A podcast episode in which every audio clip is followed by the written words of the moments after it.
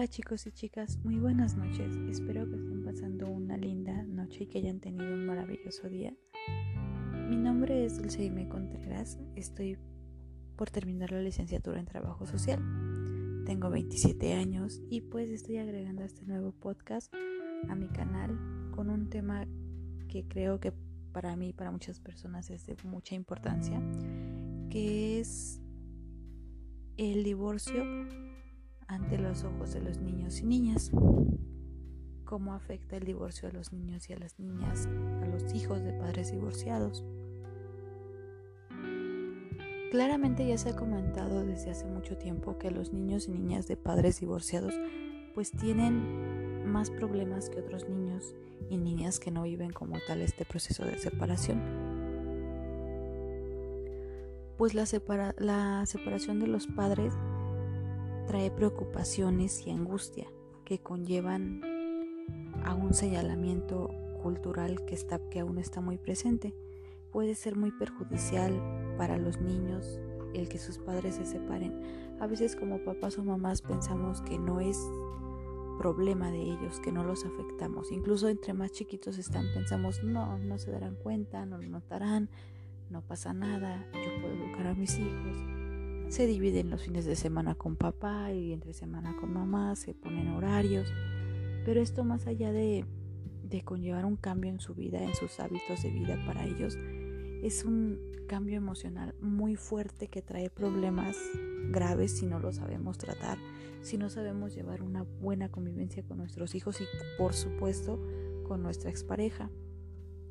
Hay mamás que hablan todo el tiempo mal del papá en frente de los niños o hay papás que hablan viceversa mal de la mamá en frente de los niños.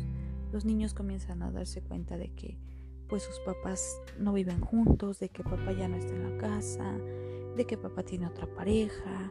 de que porque los fines de semana tiene que ir con papá, aunque él no quiera salir a ningún lado, él tiene que ir, y porque entre semana no puede ver a papá aunque lo quiera ver, y diferentes circunstancias que, que los afectan demasiado.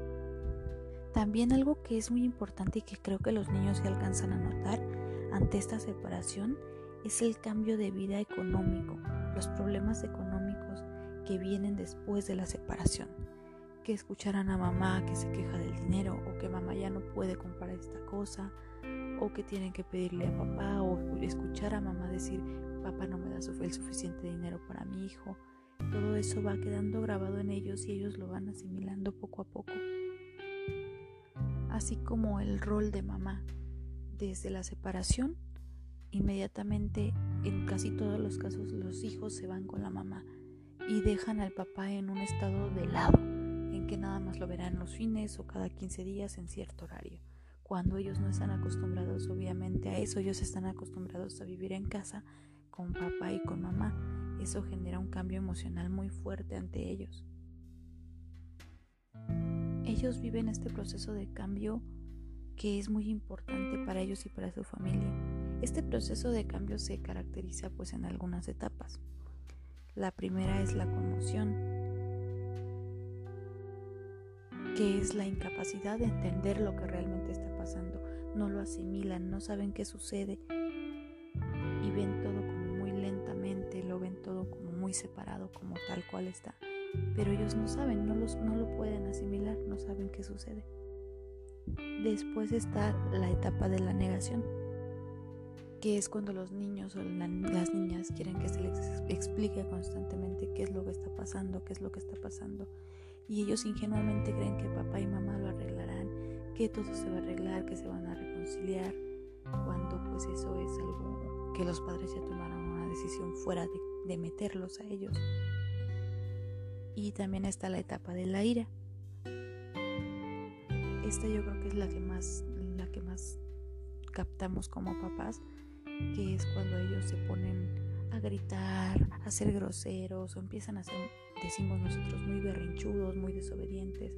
o de plano se vuelven un poquito más aislados, no hablan con nadie, no tienen amigos, no quieren comer. Esta es una etapa. También está la etapa del convenio en esta etapa los niños tratan de hablar con mamá y de pedirle que por favor deje a papá volver a la casa o viceversa hablan con papá cuando le toca verlo y le dicen ya regresa a casa, ya vuelve, intentan, solo intentan que su vida vuelva a ser como antes. Y finalmente está la etapa de la aceptación, que es cuando los hijos aceptan que pues el matrimonio se perdió, que papá y mamá ya no viven juntos y logran ver pues algunas cosas positivas otras negativas, pero esto pasa conforme a los años, de 5 años en adelante después del divorcio. Estas son solo por, por mencionar algunas etapas, porque también los niños pueden mostrarse enojados, mostrarse ante negación, mostrarse tristes, tener un retroceso incluso en el desarrollo o tener una, de lo contrario, una hipermadurez o incluso pueden llegarse a sentir culpables, pueden sentir mucha culpabilidad de que los papás se, se, separaron o papá se fue de la casa por algo que ellos hicieron, por lo que dijeron el otro día y cosas de ese tipo. Sin embargo, la, la separación es una realidad que actualmente se vive mucho, es una realidad social que ya está muy presente en niños, en niñas nosotros como personas adultas.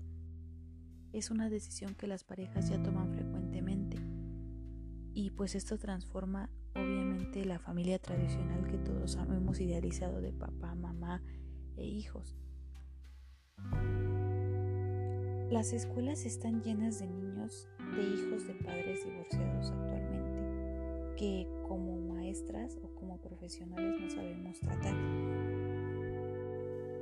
Creo que aquí el papel del trabajador social implicaría mucho estar en, en una escuela, ayudaría mucho con una orientación ante los padres y madres que han tenido este proceso de separación y también a los niños y niñas que pues viven con su familia este proceso de un cambio. La trabajadora puede trabajar con niños, niñas, papás y mamás en conjunto con los, con los maestros de la escuela. Claro que para esto se necesitaría mucha organización, algunas juntas con los papás para ver si tienen disposición o si están dispuestos a recibir esta atención, este, pues estas pláticas porque pues esto debe ser voluntario por cada papá y así podrían validarse pues intervenciones en cierto tiempo, cada ciertos días, con ciertos horarios. Para esto en el área del trabajo social pues es, es necesario que la maestra note que algo está ocurriendo en el niño, que algo diferente ocurre y que ella, por lo tanto, sea quien pide el apoyo de la trabajadora social para que nosotros le brindemos cierta atención.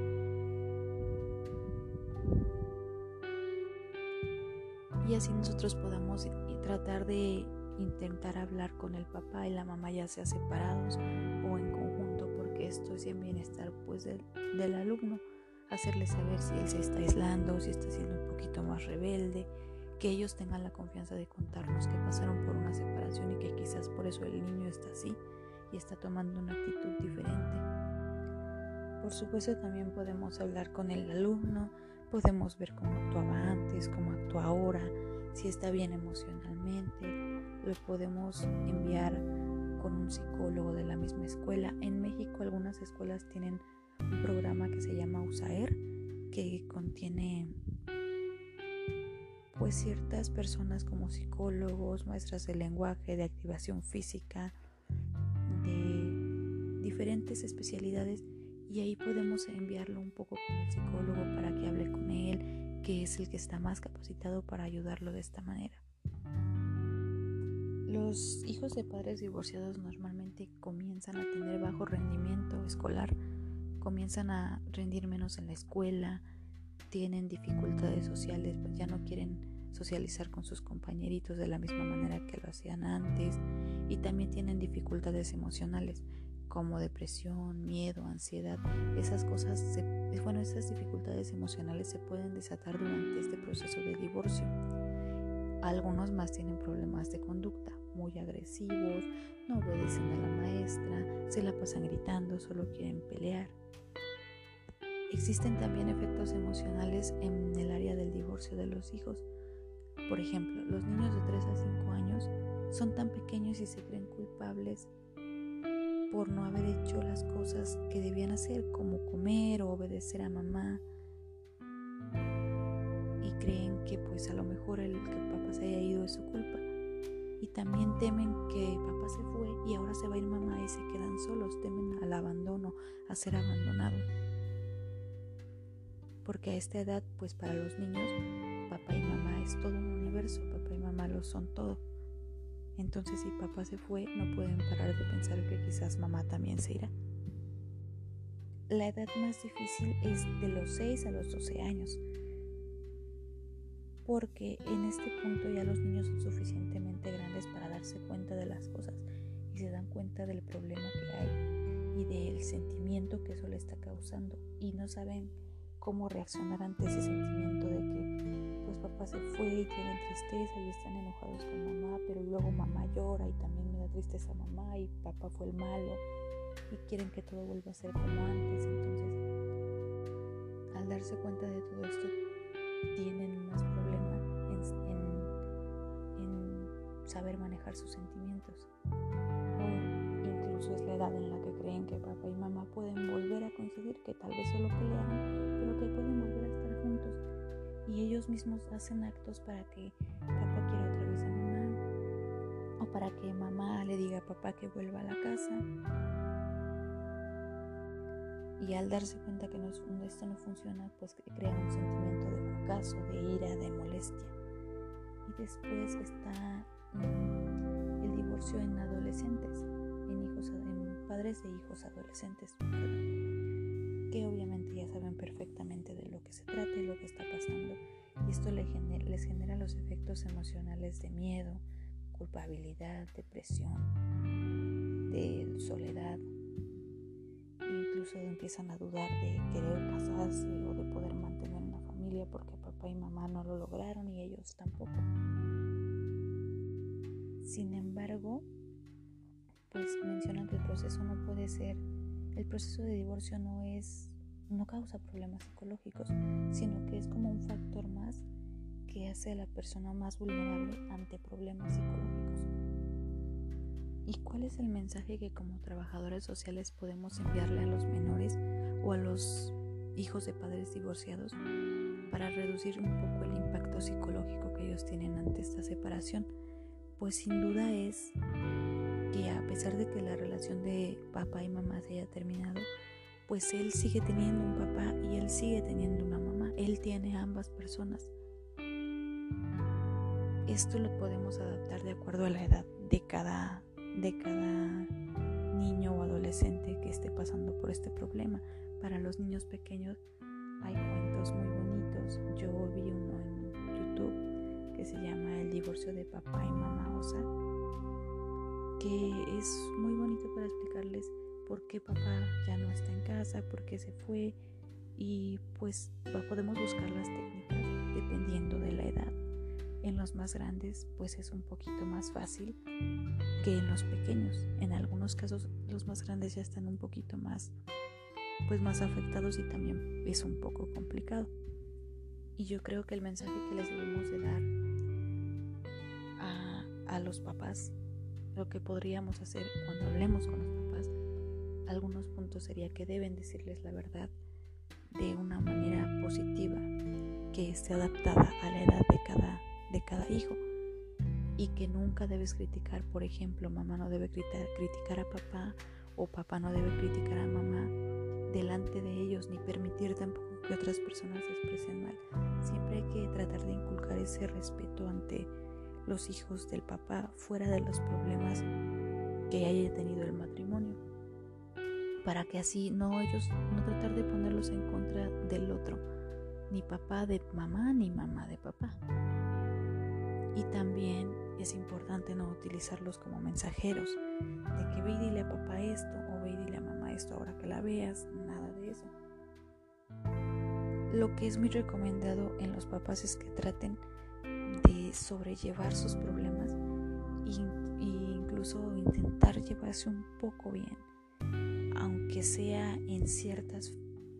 en ciertos momentos especiales como el cumpleaños o quizás en Navidad, pues se toparon y se den el abrazo de Navidad o que incluso el hijo escuche que no se hablan con groserías, que se hablan con respeto, es un buen punto para que no genere más ansiedad en los, en los niños o en los hijos. También otro punto es que no intenten ganarse al hijo, por ejemplo, si el papá se fue de casa, que no intente ganarse al hijo ahora llevándole regalos para que lo quiera más y para que después eh, diga a mamá el hijo que no le compra nada a él y que papá sí le compra, que no intente ganárselos con dinero o con regalos. Evitar también que eh, el hijo, mm, que al hijo le agrade la nueva pareja, si es que la llega a ver que no lo obliguemos, que no lo forcemos a que ella es mi nueva novia y te la presento, o él es mi nuevo novio y te lo presento y tienes que quererlo, o incluso tienes que llamarlo papá, aunque no es tu papá, porque ella es mi pareja. Eso no se tiene que hacer. Pero sobre todo es que los papás se divorcian de ellos mismos. El papá se divorció de mamá y mamá se divorció de papá. Entonces no tiene por qué ser, no, no hay que hacer sentir al niño que está solo, que papá ya se fue o que mamá ya se fue, sino de lo contrario, que no se sienta el abandono por parte del otro. Esta es una tarea muy grande para los papás porque deben ser capaces de que independientemente de los problemas del divorcio, de aceptar que tienen un, hijo en que tienen un proyecto de crianza en común que los va a hacer permanecer unidos para el cuidado de sus hijos. Como padres pues debemos aceptar de lo que hablábamos en el podcast anterior cuando una relación ya está mal, es una relación tóxica, muchas veces es mejor dejar hasta ahí esa relación, pero sigue, si ya hay hijos de por medio, sigue esta, este gran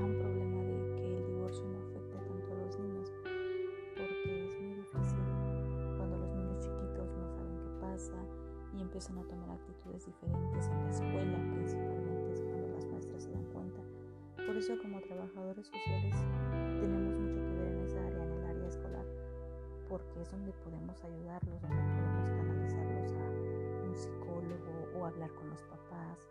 intentar explicarles si en casa no se les ha explicado, intentar explicarles un poco lo que está sucediendo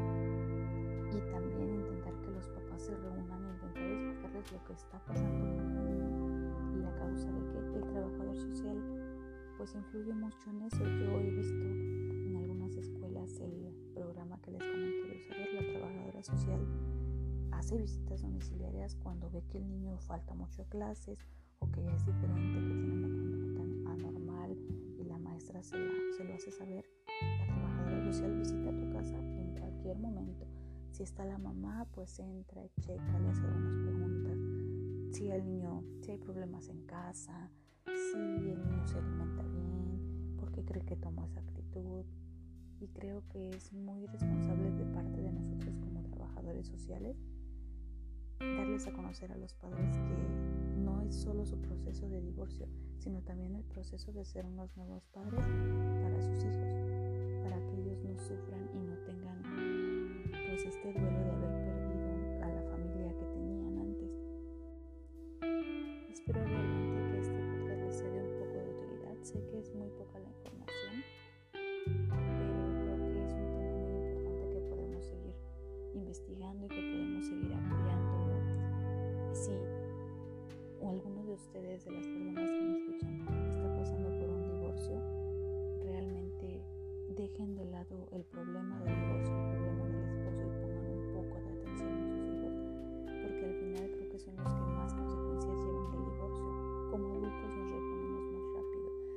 al psicólogo, lo que se tenga que hacer, pero como niños no saben lo que pasa, no saben a quién pedir ayuda y eso empieza a afectarles emocionalmente. Espero que disfruten mi contenido y muchas gracias por escucharme.